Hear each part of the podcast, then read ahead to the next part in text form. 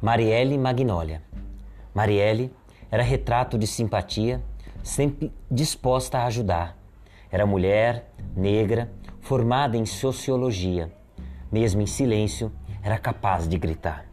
Assim, ela lutava por equidade. Não tinha medo de nada e de ninguém. Ela era líder destemida da comunidade. Não temia milícia. Ela via além. Até que um dia em covarde emboscada, viu-se súbita cercada, foi morta metralhada. Porém, Marielle amanheceu Anatólia. Seu sangue penetrou no solo em rebeldia. Assim, ela germinou, flor de simpatia, e então a flor Marielle virou magnólia.